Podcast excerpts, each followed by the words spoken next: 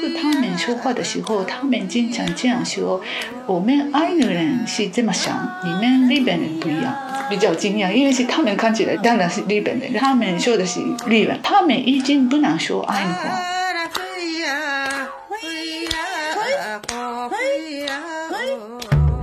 大家好，欢迎收听《现在进行时》，这是一档由未来预想图推出的播客，关注设计、城市、商业、文化，连接你的理想生活。推荐使用小宇宙、苹果 Podcast、Spotify 订阅收听我们的节目。你也可以通过喜马拉雅、网易云音乐、荔枝等平台收听。大家好，我是未来预想图的主编赵慧，欢迎大家收听未来预想图的播客。现在进行时，我们今天请到的是一位非常特别的来宾，叫美帆。大家好，我是美帆。美帆是一位日本朋友，他经历比较丰富。最早曾经在日本做和媒体相关的工作，做过日本版《时尚先生》的副主编。后来美帆主要是做和公益有关的采访和写作，出版过一本书，叫做《诚实的手艺》。这本书大概是两三年前出版，如果我没有记错的话。二零一六年。二零一六年，对那本书，如果大家有兴趣，可以买来看看，写的非常好，写的是和日本的职人有关的手工艺相关的一些故事。紧接着在最近几天，也就是。十月底，新的书又要出版了。对的，嗯，那美帆可以说一说最近现在这个工作是到了什么样的状态？这本书是要讲什么？和原来有什么不一样吗？我现在说我以前做的事情。我二零零五年到二零一二年就在上海。之前我就在东京的时候，我是那个《Esquire》日本版的副总编。那时候我的工作是都是还是那个关于欧美的，诶，现代设计、现代建筑。现代设计和建筑。对，建筑。嗯，那时候我采访日本的手工艺啊，还有日本传统的文化机会不是那么多。嗯。当然我诶知道有些事情里面有什么样的手工艺传统文化，但是。我自己去采访的机会几乎没有的。然后零六年开始就在上海。我二零零一零年的时候，我认识生活月刊的立普总编。那时候我开始在中国媒体工作。然后那时候中国媒体要我做关于日本的事情，原来是他们对日本的传统文化。非常有兴趣中国的年轻人，所以我为了中国人开始日本传统文化的那个茶道呀、花道呀、禅道那种事情吧。然后也渐渐开始了日本的传统手工艺的采访。那以前我就在东京编辑的时候，我做采访的机会不太多。嗯其实我知道那比较有名的日本的手工艺，但是不是那么熟的。嗯，新老师，哎，东京的或者说日本年轻人，他们当时没有那么关心这些没有那么关系的，没有那么关系。诶，他们也喜欢有些比较有名的，不是传统手工艺，比较那个生活工艺。啊，生活工艺比较有名的安东亚新呀，还有那些木明洞呀，还有三谷龙二的那种比较那个时髦的人。嗯，了解。嗯嗯，他们都知道，但是更传统的。东西是一般的那个年轻人没有那么有兴趣。嗯嗯，我也中国媒体开始工作以后，我也知道了。哎，这里边有那么多的很好的东西。嗯嗯，原来我也不太知道的。然后我可能一两个月一次，为了生活月刚开始采访日本的那个手工艺的，去北海道也，去深圳也，去京都呀，很多地方，我真的自己发现。里边的非非常好的东西，这个方面我非常感谢中国媒体、中国的媒体人还有中国人。嗯，等于是说为中国媒体开始写作这件事情，然后渐渐发现了更多日本在各个地方上还就是算是隐藏着的那些没有很多人知道的这些手工艺，我再发现的。对，所以非常感谢。嗯，所以我其实也蛮惊讶的，就是说，因为我们自己平时也做一些和嗯，就是传统工艺有关的这个采访和写作，我其实没有想到的是，在我们的认知领域之外，还有这么多的传统职人，就是他们在做这些相关的工作。以前每翻出第一本书《诚实的手艺》的时候，我以为哎，差不多好像知道的写的都已经有有有名的都已经写了一遍了，然后没想到最近又要出第二本书的时候，我就在想哇，日本还是有。很多可以去挖掘的这些传统工艺相关的人和故事。所以这两本书会有什么不一样的地方吗？啊，是有去的地方不一样，还有去的采访的人都不一样的。嗯，因为是我觉得现在我第一本、第二本。二本是完全不够的。如果你要知道整个日本的传统手艺，可能我还想继续做采访，还有可能继续做再有一本书，再一本书、二本书，才可以把握整个日本的手工艺，真的很多的。然后采访方向，第一本、第二本是差不多。嗯嗯，在书里面不仅仅是传统手艺，还有中华工艺啊，然后那个工艺美术，呃，有各种各样的。连建国宝也有非常年轻的。既然也有非常受欢迎的那个节目名单呀，也是也第二在里面，所以各种各样。嗯嗯，美帆，你在挑选的时候，你会有什么样的一些标准？你认为，哎，首先我这次要写这些啊职人或者和他们有关的故事，会挑什么样的人？因为你也刚刚也说，大家了解的可能是比较有名气的，或者是和自己生活呃工艺相关的，而不是那些传统性的。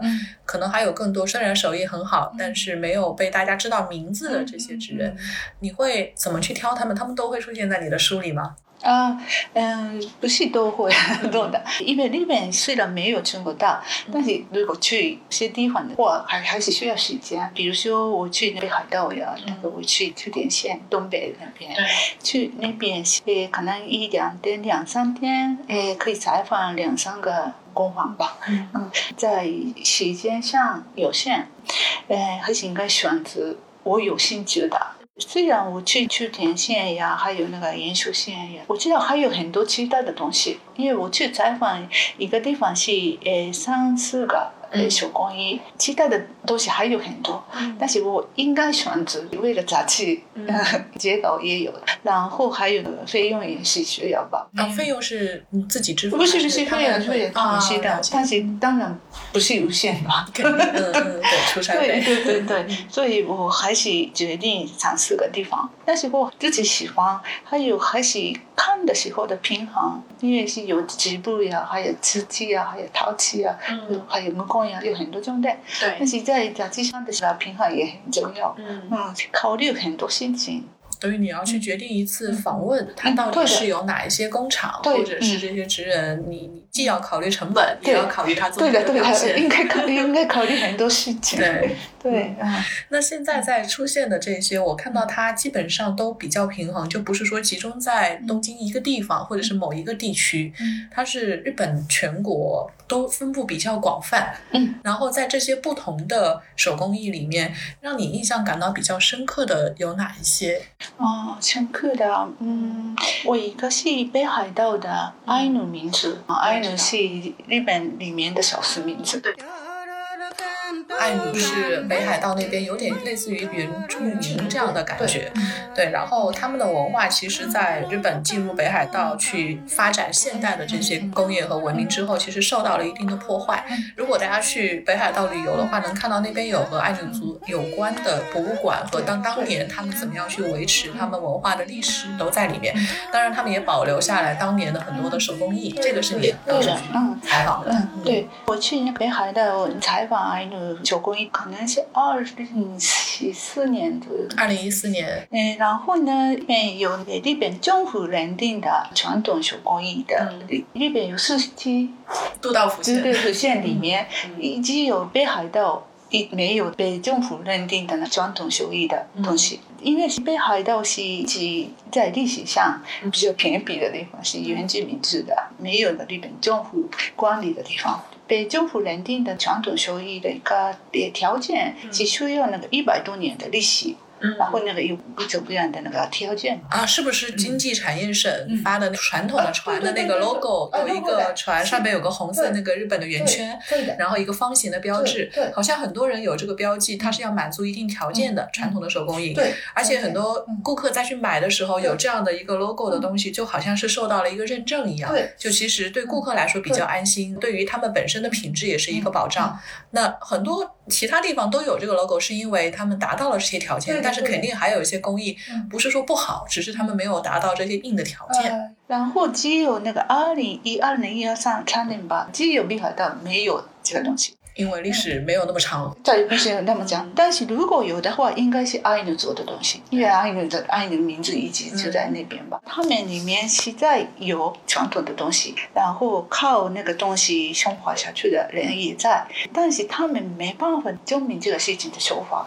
然后那个北海道的教授，那个研究阿努民族呀，还有那个阿努博物馆的人，他们去苏格兰的博物馆，因为是在阿努去采访的一个地方。哎，阿努民族的一个村里面，百分之八十的人是阿努民族。他们很多人还在做木工、汤子呀，还有记录的东西。然后那个村里面是以前一个苏格兰人住在那边，他非常喜欢那个地方，还有和村民关系很好。他一直住在那边，还有在那边吃掉了。他的那个木木木也在那那边。然后那个他是一个研究家，然后他研究那个阿努民族的那个文化，他。还活着的时候啊，他收藏很多东西，他贡献苏格兰的博物馆。嗯，现在的研究家、嗯教授他们去那边，那时候的东西和现在做的东西是一样的。嗯，呃，技术上看这样可以证明，那时候他们才能说到证明现在做的东西已经有一百多年的历史。然后这个证明了以后，哎，那他们的东西，嗯。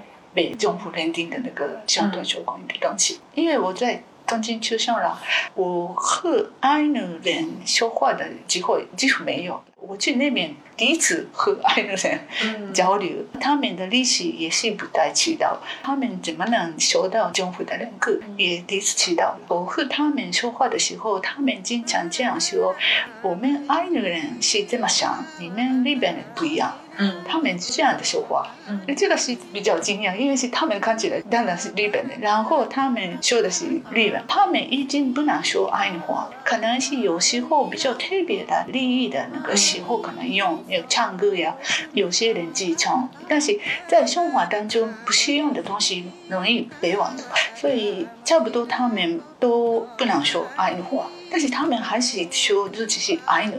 不是日本，这种感觉对我来说还是有点ちょっとショック怎么说？震惊、震惊的啊！我还是真的不知道自己的国家的事情，但是这个应该知道的事情。对他们理论上就是国际上是日本人，对，然后说的是日语，对，但是他们在身份认同上更愿意称自己是爱努人，对对。 因为是中国有很多少数民族吧，不是六个少数民族。我住在上海的时候，我的朋友里面是蒙古族的，还有那个新疆人，也有台族的。但是在日本一般的生活当中，很罕见那个那个爱努人，还有生生产的，他们是可以说还是原住民的。然后日本中就就中间的单个民族、单一民族的体现。嗯，所以如果我一直在东京生活的话，可能不能知道的事情。但是我通过手工艺的采访。嗯，比如说去北海道，我可以经验的和爱女人交流，然后我去香港，还可以知道那个香港的，生长在日本唯一被美国侵略的有真正的地方。这个历史是我从本地人可以听到的，可以跟他们谈谈这种事情。所以虽然是我介绍东西，但是那个东西里面还是这个本地的历史还有文化都在里面有。所以采访对我来说，还是发现我不知道的日本的。非常难得的机会。对，嗯，这个我比较能够体会的是，在中国很多民族，就像您刚刚说的，因为统一这样过来之后，一般来说，对于民族认同感这个事情，它不会有特别大的一个这种认知上的反差。它可能是大家在这样的一个多民族的环境下，大家有自己的民族性的文化在。日本确实不太一样的是，就你说的爱努族的那个感觉，可能对我们来说，它会是一种文化夹缝感。以前我。我确实没有从这个角度去想过，我们更多的考虑的是某一个手工艺品呈现出来的美感，还有它背后自己的一个怎么说呢历史特征，但是很少去想它背后的文化观念的问题。呃，你让我感到很有。就是稍微有一些些伤感的地方，就是爱努人他们这样的一个中间的这个夹缝感。因为以前去北海道玩的时候，我去过他们一个博物馆，当时我是跟家里跟我爸妈一起去的，就我花了很大的功夫跟他们去解释，在这样的一个文化里面，当地人是俄罗斯、日本怎么怎么样的一个夹缝当中去维持他们的生活，就是大家其实都很感慨的。那是一个嗯，怎么说呢？想要维持下来非常艰难的环境，可能大家如果有机会去那边北海道玩的时候，看一看他们那个文化是怎么样留存下来的一个过程，其实还是会有很多，嗯，如果是体会到文化夹缝感的这种人，会有很多共鸣在里面。那他们现在留下来的那些工艺，嗯，能感受到一下。其实我后来再回来的时候，再一看那边就是那些布上面的花纹，一下就能认出来，这个是埃努泽的花纹。这个如果知道了这些历史之后，我们再回过头来去看这些工艺，可能就会有更多的这种鉴别的方法和自己这些体验。对的，对的。嗯，然后如果了解后面的故事的话，还是对东西更有兴趣，可以更爱一下。所以，我这个北海道的事情，还有生产的那个历史的事情，都写在那个。对，就是让大家了解它背后的故事。对。我不知道美帆，你会看那些中国的对于书的一些评价的网站吗？比如说像豆瓣啊这些，你会有看吗？哎，你有看到过和你这本书就是读者他们有什么样的反馈吗？啊，我看了有些，嗯，四年前吧。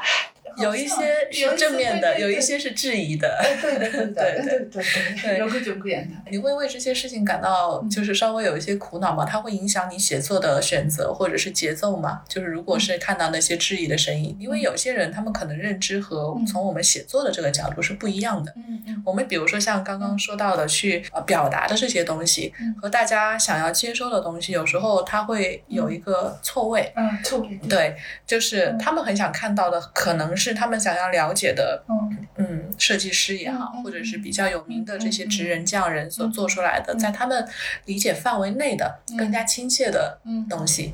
但是对于比较陌生的东西，很可能大家兴趣没有那么大。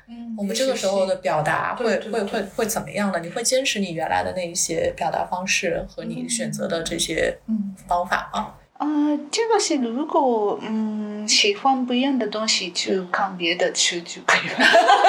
解决方案很简单，你还是坚持你的。对，因为书应该是都不一样吧。有些人可能喜欢我的书，有些人可能不太喜欢，可能要选择别的。这个没办法，我不能控制，也是我不需要考虑。当然，我非常期望很多中国人看我的书，但是还是读者是各种各样。对对对，这个可能是没有办法去修正的东西，对，有自己的一套逻辑在。还有，如果我想卖的很大的那个书的话，我不应该选择那个手工艺这个。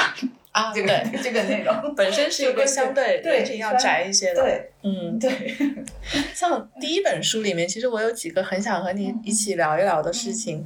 一个呢，前面的这一块有一个我印象很深，是净法寺的漆器。这个我就很想去了解一下，因为最早了解这个事情是在长冈贤明 D N Department 他们在做的一次介绍。对的，对。然后那个时候，我是从他们店铺里上的小小的一个商品说明牌。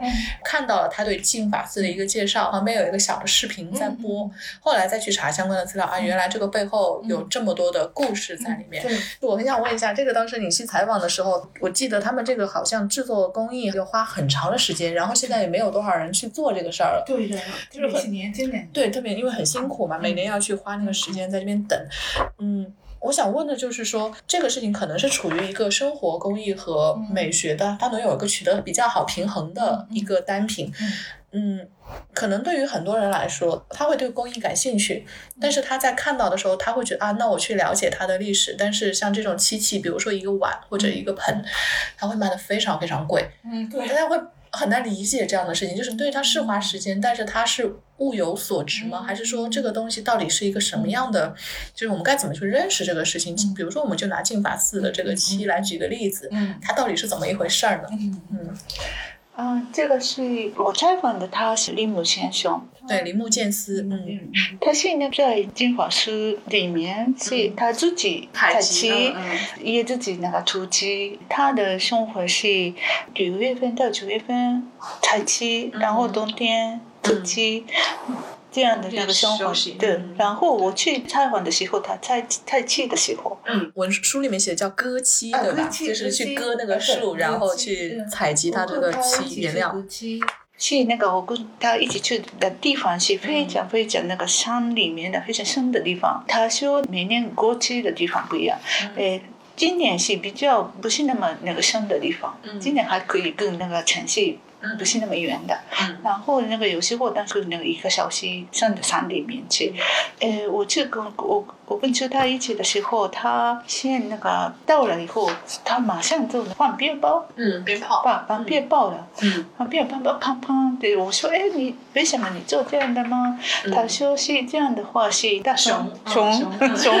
不会的，所以这个地方是熊活着的地方，啊所以对对对，生活的地方非常危险吧？所以很多年轻人已经不要做这个工作。嗯嗯，但是他说他自己很喜欢做这个东西，自己过得去用，嗯，用自己做自己的机器。嗯，这个很非非常开心的事情。嗯，但是虽然他自己喜欢做，但是这个过程还是非常艰苦的，非常辛苦的事情。很多人说那个手工艺的东西很贵，我知道为什么很贵。嗯。因为这个是里面有很多费力、劳力，还有那个时间。对，如果是在日本也有，可能中国也有很很多那个一百日元店，一百日店元店、百元店，这个是机器，好像机器，但是不是机器，因为塑料做的是有点像机器的东哎西，一百可以买。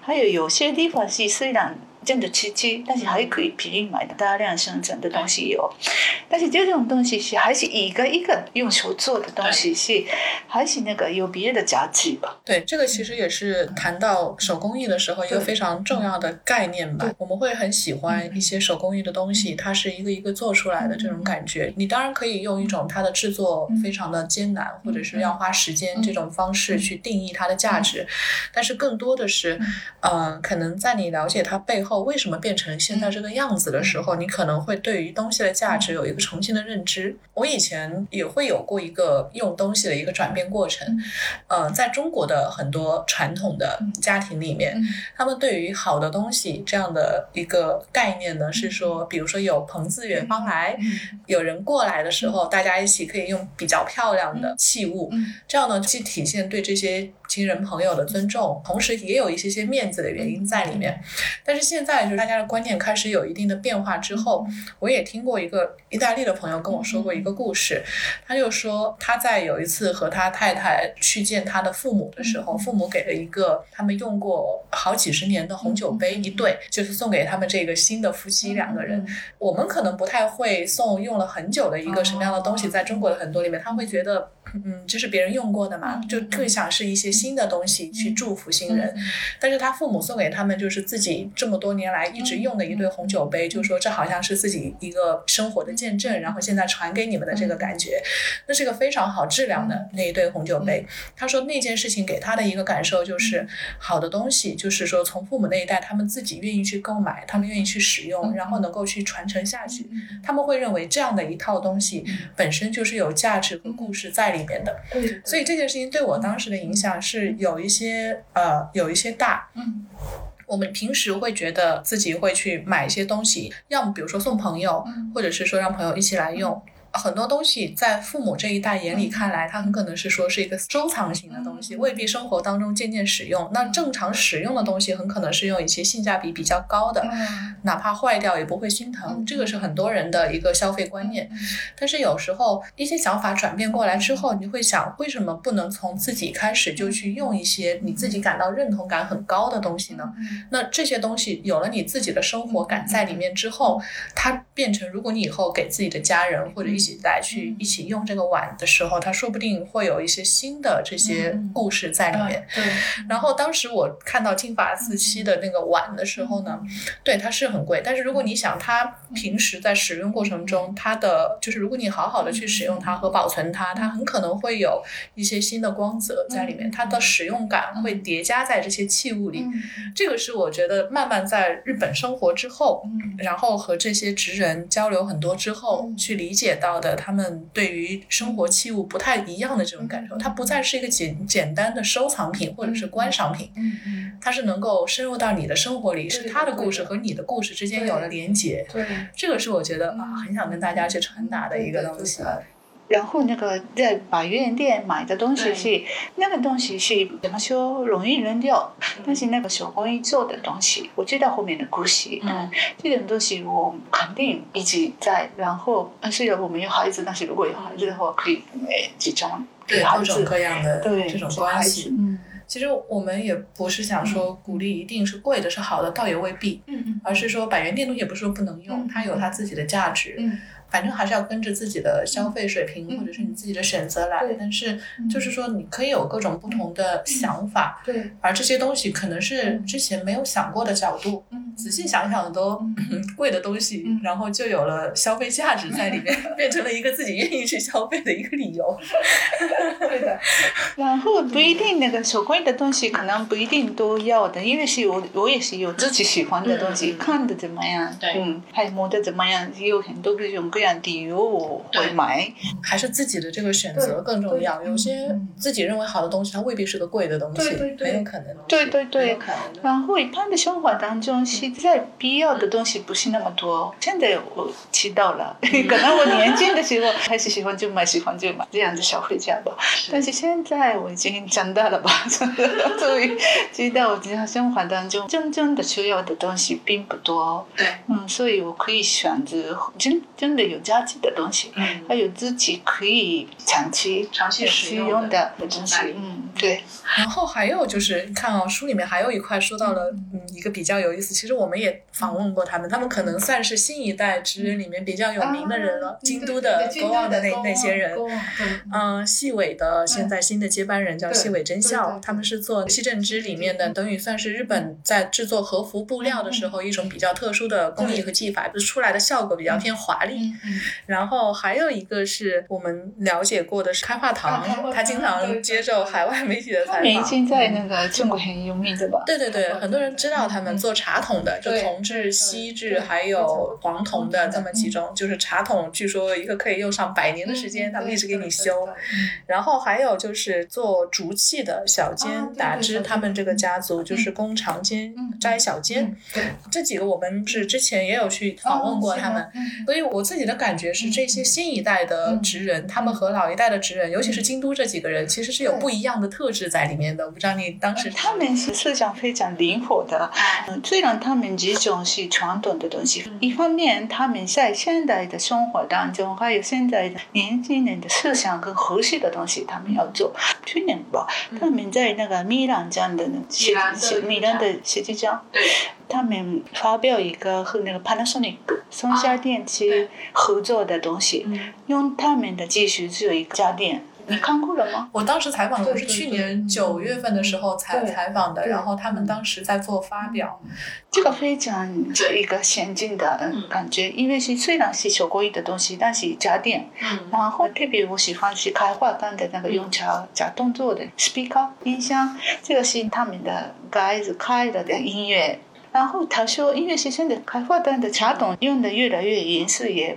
不一样吧？对，颜色会跟着时间的变化，慢慢对对，慢慢的变化。然后很多有些人很喜欢比较旧的开花灯的，诶，可能已经是用了五十年、六十年的这样的古董，现在很有价值。一次他们在那开花灯在一个 auction 拍卖，拍卖以前的那古董的开花灯，也是卖了很贵的那价钱的嘛。他说用那茶桶做的音箱，一般是家电。一次用了就家具低下来了。家电是新的东西是最贵，但是茶东西用了越来价值越来越高。所以这个是手工艺把家电的价值也是变了这样的思想。所以虽然是这个是一个音响家电，但是如果外面是开货单的茶桶的话。用了以后也是，可能一一百年以后也是有了价值的。嗯嗯，它是那个单纯的把它放到一个老的茶桶里，还是说它这个是从一开始制造的时候就跟那个两个合体成一个新的一个东西？就是本来做出了一个新的东西，你可以一直用它。对的，就一直用的。对，那等于是他们联合开发的这种产品。对的，嗯，因为那个松下电器他们是还是那个为了。一般人的那个生活啊，嗯。这样的那个他们的企业理念上，也、开发新的东西的嗯。企业吧，嗯。这个思想是那个虽然是传统的手工艺，还是那个这个家电的企业一样的。吧，所以他们从那边是可以看得来，然后做一个新的那个用手工艺的技术的家电，嗯。这个我觉得非常现代的。然后那个西魏那西正武之的他是可能这六个人的里面最那个先进的那个想法的人，他现在那个美国的 MIT 嗯诶合作。啊，他是麻省理工学院的，好像是讲师，在那边啊对对现在有讲课。对对对他是他他做的是什么科目？雲是あの虫の雲、虫子的雲。哦怎么说，那个蜘蛛，呃，蜘蛛好像开发什么 AI 的一个啊，对一个对对东西。对对对对。 一个是那个蜘蛛的那个一头线非常长，只有一有强韧感，那个对，有强韧感。那么它现在是长和那个蜘蛛雲啊长和蜘蛛两种就就两种两种鸡融合起来嗯。做新的线。对，然后用新的线做时间珠，嗯，这样的话呢，这个时间珠是非常怎么说坚韧。坚韧。那然后呢，它以后科学的事情也可以放到那个九工艺的技术里面的话呢，可能以后有去有做的航天员、航天员的衣服可以用时间制作。啊，对他用这样的方法开发很多的小新的东西。对。嗯嗯，对，等于是说，你看这边写细尾，他应该是第十二代嘛，这些人他们已经不再是传统的，就是。只做手工艺的这样一个职人的方式，就是我们当时去采访跟他们聊的时候，他们也提过自己各种各样新的想法。他们的教育背景，因为可能接受过不仅仅是传统的职人教育，他们自己可能未必是真的职人，嗯。就是不可能自己真的去做那个工作，但是他们已经站在一个新的立场上，对的。去把这个手工艺和现代的很多想法和技术，甚至他们自己学到的新的知识结合起来。嗯。像西尾真孝他们做西正直，刚刚是结合科学，因为这个人他原来应该是学。和市场相关的，嗯他就是那用了一个生意的视角嗯。去看，他结合企划，对。他去策展，嗯。他去怎么去和发展和一些市面上已有的大公司的合作，嗯。然后去带活自己家里面的那些产业。嗯。那包括像做开化堂的这一位呢，他其实他做咖啡厅，他把整个的那个京都那一片的 Go On 的一个项目里面的这些年轻职人都集合到一起，大家的东西都放到里面，让更多人可以看见。对，他甚至产品的开发，你像刚刚你说和松下的开发新产品，我们去的时候，他当时在做的一些是结合到海外去，西方的人不一定那么喜欢，或者是习惯都喝茶，像东方人这样喝茶，但是他们会吃意面，所以他们会把茶桶做长，做成装意面的盒子。对因为本质上它就是为了去保鲜和避免潮湿嘛，所以它的原理是一样的。我印象更深的是呃工厂斋小间做竹器的这个家族，因为我们当时做商业报道，嗯我们会很习惯的去问很多和成本有关的问题，我们就盯着他问说：“哎，你们这个东西那个价格，一般来说竹器它不是那么好卖一个好价格的。你如果是卖的便宜的话，自己的成本保不住；如果卖的贵的话，大家会比较一下就不来买你了。那他们就会有这种各种各样的抉择。我印象里，他当时说了一个故事，我还蛮让人感慨的。他说他们的上面的供货商。也会有一些那种很传统的职人，他们可能因为他们订货就是有自己传统自己企划开发的商品，也有从那些更上一层的简单的手艺人里面去拿出一些东西。小健他们就是遇到了一对老夫妻，这老夫妻自己会做一些简单的手工艺品，可是这些手工艺品他们没有特别多的技术含量，就是说白了，比如说像筷子啊这种东西，那他们收过来以后，嗯，如果是给了更高的价格，这个老夫妻他们自己就是说能够保证他们做下去，但是很可能它的产量也没有办法提高。可是这是他们能找到的唯一一条路，是保住他们，就是说如果他们愿意有后代，愿意继续做这件事情上，就是能够保证他们利润率的。他们如果去把这个利润压下来，很可能他们这一代人就不做了。嗯，就是更不要说后面有什么样的人来继承他们这些事情，就是他会觉得他不愿意去压缩前端的利润。他说后端可以通过各种企划或者是新的方法，去让消费者有更多购买自己产品的理由，但是前面的产业是需要大家一起去保护的。嗯，就是他是用一种生意人的办法去解决成本上的这些问题。对，对，这个是我们当时觉得啊，他虽然很年轻，然后呢也想各种各样的办法，但是他是会在一些成本选择上做出自己的考量，这个其实蛮不容易的，因为大多数人是容易选择自己比较容易去做的那条路，比如说压缩自己前端的成本，这个比较容易做嘛，比起说服消费者来说。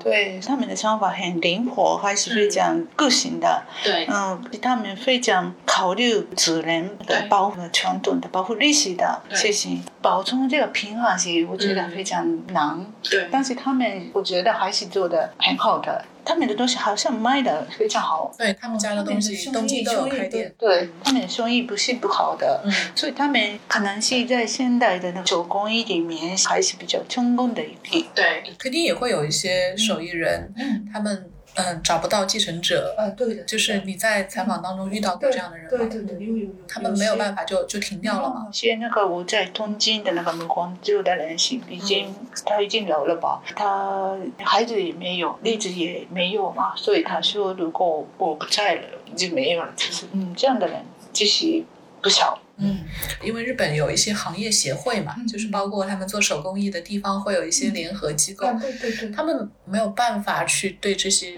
就是比如说，因为整个地方整个地方的那个怎么说情况不是那么好，嗯，所以可能是有些人没办法帮助别人，嗯，虽然他们同样的场地，嗯，这个好像没办法，这个是应该政府国家应该保护的，对，有些国家那个资金长久。有一些，但是我觉得还是不够的，因为里边那么很好的东西很多，我觉得这个是非常里边的对国外可以能做好的。有价值的东西，那应该在那边是国家应该放很多钱，嗯，为了保护，嗯，但是现在还是不够，可能中国也有这样的情况，不可能是我每个国家是一样的，还是都有这种东西。有会有关于补助这个事情，我们以前也采访或者讨论过这个话题，因为它很有争议。嗯因为你从经济学的角度去考虑的话，如果仅仅是给他单纯的补钱，它未必是一个最好的一个方法。嗯。因为给了钱之后，它不是一个对技术或者是对产品的一个转化后的东西。那直接给了钱，会比卖东西更快的得到钱嘛？它本质上不是鼓励人继续去做这件事，而是鼓励人继续去领钱。所以这种怎么样的机制去促进它去发展，其实可能还是需要。政府去好好去想一想这些事儿，它不是一个单独把钱发下去就了事儿，因为你达到这个标准就能申请。对于政府官员来说，可能是个政绩啊，我今年做了补助手工艺的这个事情。但是对手工艺当地来说，那大家只是去完成这个指标，他为了达到这个标准去把他的东西做成了这个样子。但是它真的是一个能够可持续的、长远的去符合，既能救他自己，也能够符合市场需求的这么一个做法吗？那未必。所以。嗯，有时候效果单纯的这种补贴效果可能会效果不太好。那一旦大家就是政府做了这个事，那效果又不好的时候，那之后他就倾向于不做。所以这个时候的这个补贴就是怎么做，真的是很难的一个政府决策。对，我觉得 AI 呀，还有 IT 这种东西当然很重要的，但是还是一方面，真的有历史的、有传统这种下来的东西。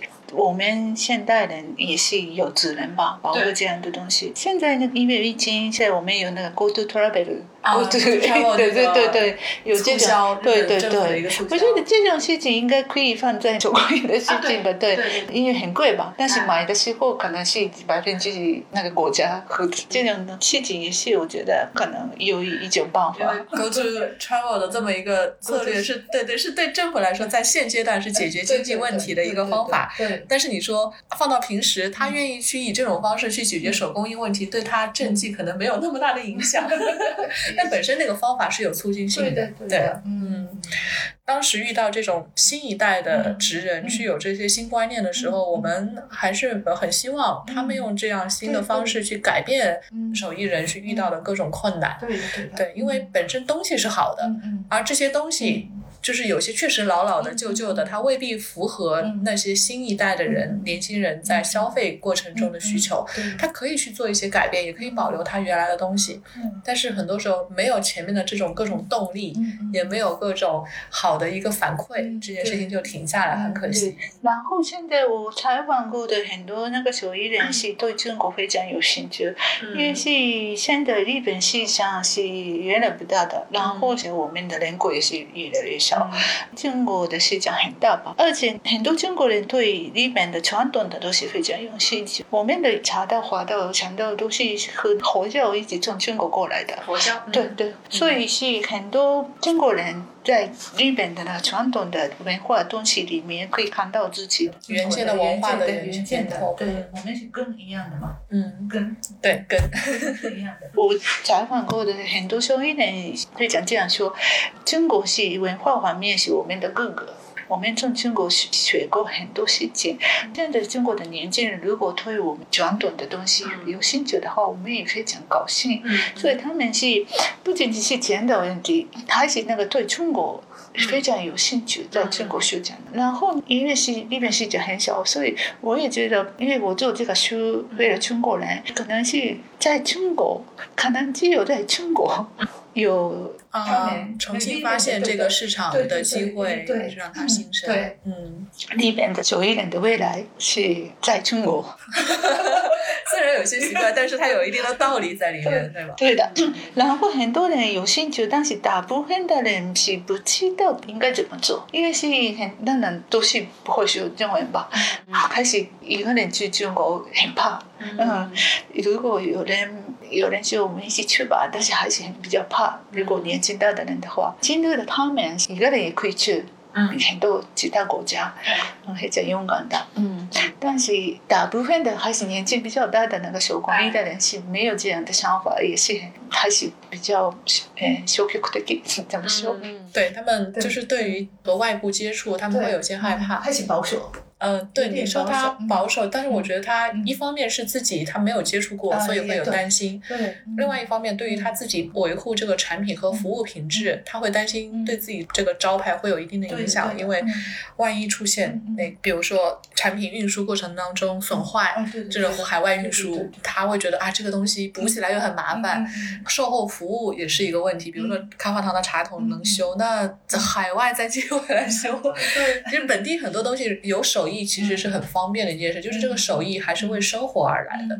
虽然现在越来越方便了，但是市场上这个它还是有一定的壁垒在，它可能会让这些稍微年纪大一些的手艺人会有一些担心。对，但是如果嗯会有一些更好的方法，都是东西，都是物体嘛。嗯那以前那种，比如说设计师相关的商品，能够通过买手店的形式进到更多的市场，嗯。或者再通过慢慢慢慢嗯。让更多人能够接受，那么它很可能就会有更好的方法去保存、运输、做好售后的这些服务，嗯还是要有一个过程。嗯对，嗯，对，像刚刚说到的那种和生活相关的，会提到一个蛮重要的人，也是我很想跟您聊的，就是柳宗悦。柳宗悦很多人可能包括中国的嗯读者啊，或者是受众啊，他们会想了解，哎，这个工艺和生活相关的这一块，那它的接点是什么？那在日本会有一些展览，会有一些民艺馆啊，会谈到民艺这么一一个概念。嗯。那我们来讲一讲这个民艺是怎么回事儿。这个日本民艺馆你去过吗？哦我去过啊对吗如果在日本说到民艺的话，就是柳宗悦。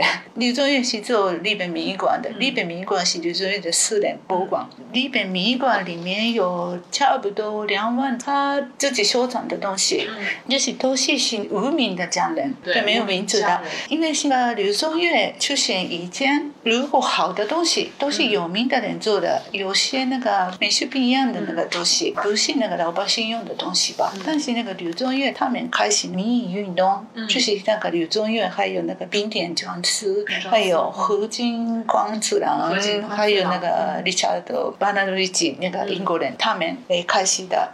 不一定在有名的人做的美术工艺里面，也是在无名的匠人做的，在一般的生活当中用的东西里面，也有很多好的、美丽的东西。对，嗯，然后他们是把以前没有价值的东西给它新的价值，那很多那个以前不太知道的那个做陶器的产地啊，被他们发现，然后有名的这样的例子很多。最重要的是，我们说的民意就是还是那个柳宗悦喜欢做的东西，因为是那个无名的那个匠人的做的东西，在生活当中一般的老百姓用的东西不一定都是好，对，还是从柳宗悦的眼力靠看，对。靠他的眼对对，力去你的。发掘出的东西才好的。那么重要的是是那个他发掘的那个东西是哪里是很好的，嗯，这个是可能是一般人可能有点较难了解。刘宗岳他的眼力还是比较特别的，他一看就知道这个做这个东西的人怎么样的人，嗯嗯，这个东西里面含什么样的东西，这个可能一般人是看不出来，嗯，可能只有他那样的人看得出来。所以现在日本民馆里面的他收藏两万件的东西都是这样的比较好的。嗯，嗯现在我我们看的一些有点感觉啊，这个是很好的东西。但是现在民意就是我不知道在中国如果说民意的话，还是那个一般人做的东西这样的是吗？中国没有特别把它给拿出来，但是如果能够去解释的话，大家是能理解的，就是民间的手工艺这种感觉。因为毕竟中国的很多手工艺这些还没有到日本它和生活工艺结合起来这样的程度。嗯，就是比如说有名的职人到这种程度的没有那么多。所以说可能是大部分流传在各地生产出来的这些物品或者是杂货，它还是以一个传统民间工艺的方式去存在。的，当然也不排除有一些公司化运营的这些是变成品牌，个人的这一些呃，应该还是比较传统的。啊，是这样的嘛？所以在里面说到民意的话，还是刘宗岳比较好的手工做的东西。然后那个刘宗岳的儿子的刘宗立，他是那个这个概念反倒那个是。工业产品里面，对对对，工业产品有他说那个工业产品里面也有很好的东西。这个是我也觉得这样的，一般的那个在那个工厂里面的比较大量做的东西里面是也是很好的东西。嗯，所以他们两个人的想法是在那个做东西的人里面，他们的那影响。非常大，他们还是把以前已经有的东西，但是没有人在意的事情，他们。在那边有假期，还有那个新的强化。对，所以在那个设计里面，还有那个工业设计，还有手工艺里面的，如果他们不在的话，我觉得现在日本的行业里面是怎么样的？民意运动，包括柳宗悦当年的想法，还有柳宗理他在工业化上做出的这些努力，对于现在的日本社会，我们看到这些和杂货相关的东西非常非常兴盛，它是有一些什么样的影响和关联吗？嗯。现在的东西，对现在的就是大家为什么说哎，我们在街边经常能看到非常有一定品味的这些选品标准的这些小的杂货店，甚至是一些连锁性的大的品牌，他们也都有自己的一定的选择的标准和品味在的。我会相信这些东西是长久以来从柳宗悦那个时代开始慢慢过来的一些影响。对，就是民意运动对于日本在生活选品这方面的影响有很大嘛？对的很大的，但是那个现在民意就是。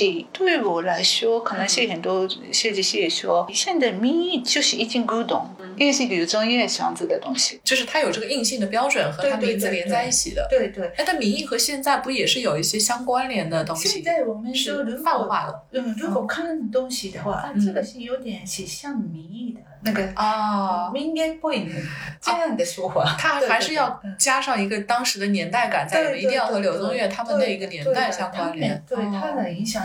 大了解，嗯，所以我们经常说那个民间っぽいねとか民的的いいね，嗯，但是这个已经不是柳宗悦的民意。哦，我们现在的民意的说法是对当时这个民意感的一个延伸。对对，但是其实，在大家的判断里面，这个东西一提到，还是要有当年这 个选择的年代感，就是柳宗悦当时他们这种选品标准，嗯，对的，传下来的东西。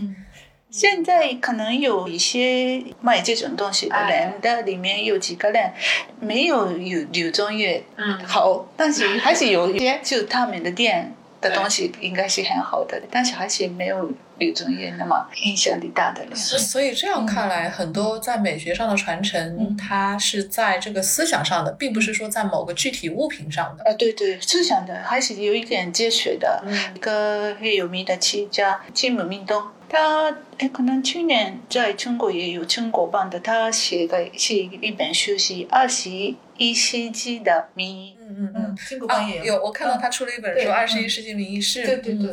对，我应该是鸟屋有看到，他是有一本中文版，有日文版，有有都有中文版，可能去年。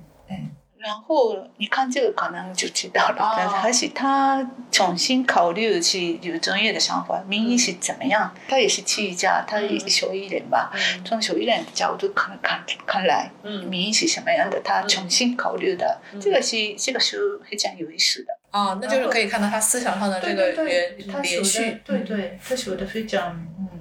我也可以理解，嗯，然后我在那个第二第二本也有嗯。他的访问。啊，嗯嗯，原来如此，在里面有有找到很这些人，嗯在里面他谈的刘宗岳的事情，嗯。民意的事情，嗯嗯，这个比较容易理解。对，这个让我感到就是和现代生活慢慢慢慢有延续性的是，其实你想，现在我们生活周围也会有一些和它相关的东西。嗯，无印良品做过一个项目叫 Found Muji，啊，换不起，对这个项目其实就有点把生活中的民意感的东西给挖掘出来。这个可以说民意，但是嗯，而且不是那个柳宗岳的，不是柳宗悦那一那对对对一派的，但是是把嗯那个但感觉是这个对的。感觉 对这个也是可以说民意。哎，但是你想，他后来再去做的这种东西，他这一套思路其实更像是柳宗理的思路，嗯，就是把有民意感的东西、嗯那个概念给挖掘出来，然后寻找当中有机会的东西，把它商品化。对对对，嗯，嗯所以从这个角度上说，我们能够感到一些，嗯，就是民意这么一个概念，嗯听起来稍微有点难难理解，但是它是和现代的生活，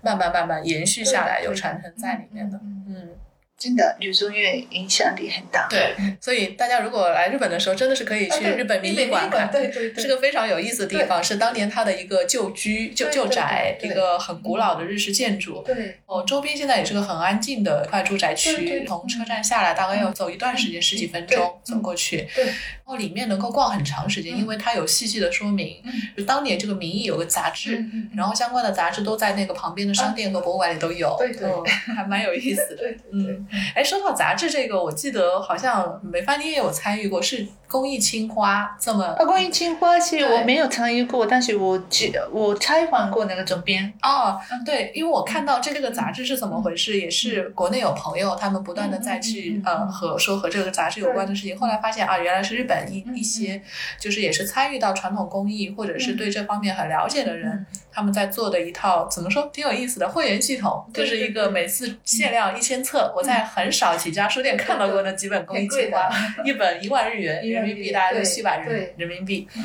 但里面做的那些，无论从书籍的做工也好，还有嗯杂志的这个选嗯选择的报道的对象也好，它都是有自己的一套标准在的。像这种类型的东西呢，它一定不是针对大众市场的，嗯，对它，对它都是针对有这么一个对它感兴趣的群体在。对的，所以很有意思啊，就是说手工艺这么一个东西，它其实是从生活当中来，但是在现代的生活当中，各种各样的发展的原因，它呃可能变成了一个稍微有一些距离生活远一点的东西，但也有一块是回归生活当中的东西，对，还是看大家怎么去选择跟它之间的关联。嗯嗯，是 对。然后那所以美芬新的这本书是名字已经定了嘛？啊，对，已经定的，对。造物的温度，造物的温度和之前诚实的手艺名字很对是一个系列的感觉系列的，对我然后对我在这这本书，我在活机写的都是你可以用哦人类只会爱上能用手触碰的东西。对嗯有温度的东西，还是对于人类非常重要。我跟别的书的编辑谈话的时候，他说，因为现在很多东西在电脑上还有在手机上可以看嘛，那么纸的东纸的书呀、纸的杂志，以后会怎么样？以后还是都没有了吗？他说这个是不可能的。书虽然是科技发展很大，所有的东西在电脑上、手机上可以看，也是纸的东西不会消失。因为是我们还是只能爱上自己触摸的东西，不能触摸的东西不能爱上。这个是我觉得真真的，嗯，还是那个自己触摸可以感到温度的东西，嗯嗯，这个是非常重要。手工是那个用手造物、人造物的、用手做物的东西，然后使用者可以能感觉到嗯制造的人的温度。这种东西的存在是，我觉得还是很重要。嗯，嗯。我觉得这句话还是蛮打动人的。嗯就是你仔细想想，会有一些想法在里面。就是我们生活当中遇到的很多的东西，当然可以有自己的选择，但是能用手触摸到的东西，它有时候会给你产生不一样的连接和想法。好，那我们来等美帆这本新的书出来，我们好好读一读。谢谢，好，那谢谢美帆参加我们这期节目。好，谢谢，好，我们下期再见。再见。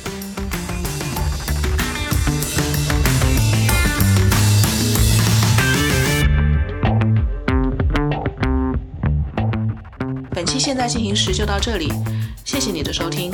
你可以在小宇宙、苹果 Podcast、Spotify、喜马拉雅、网易云音乐、荔枝等平台持续订阅我们的节目。我们下期见。